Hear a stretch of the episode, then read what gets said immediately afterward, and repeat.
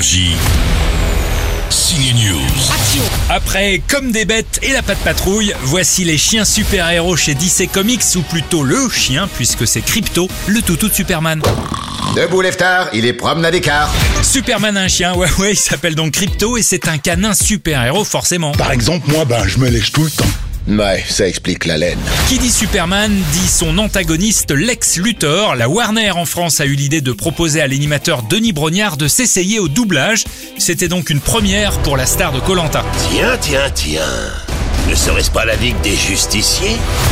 Je me suis jamais imaginé que je vivrais la vie que je vis aujourd'hui. Donc euh, cette expérience supplémentaire de doublage, elle vient un peu comme Colanta est arrivé, un peu comme euh, euh, voilà la, télévision est arrivée dans ma vie. Donc c'est une pierre supplémentaire dans mon existence professionnelle et euh, voilà qui me permet d'éviter la routine et qui me permet en fait ben, d'enchaîner les expériences. J'aime l'expérimentation et, et j'avoue que j'ai adoré me retrouver dans cette situation et me retrouver en danger. En danger, bah oui, c'était une première, donc forcément il a un peu transpiré le Denis, mais ça le fait. Avec Soprano et Muriel Robin, ils assurent les voix françaises de ce film d'animation qui a plusieurs degrés de lecture, tant mieux. Alors, comment ça va, chien normal?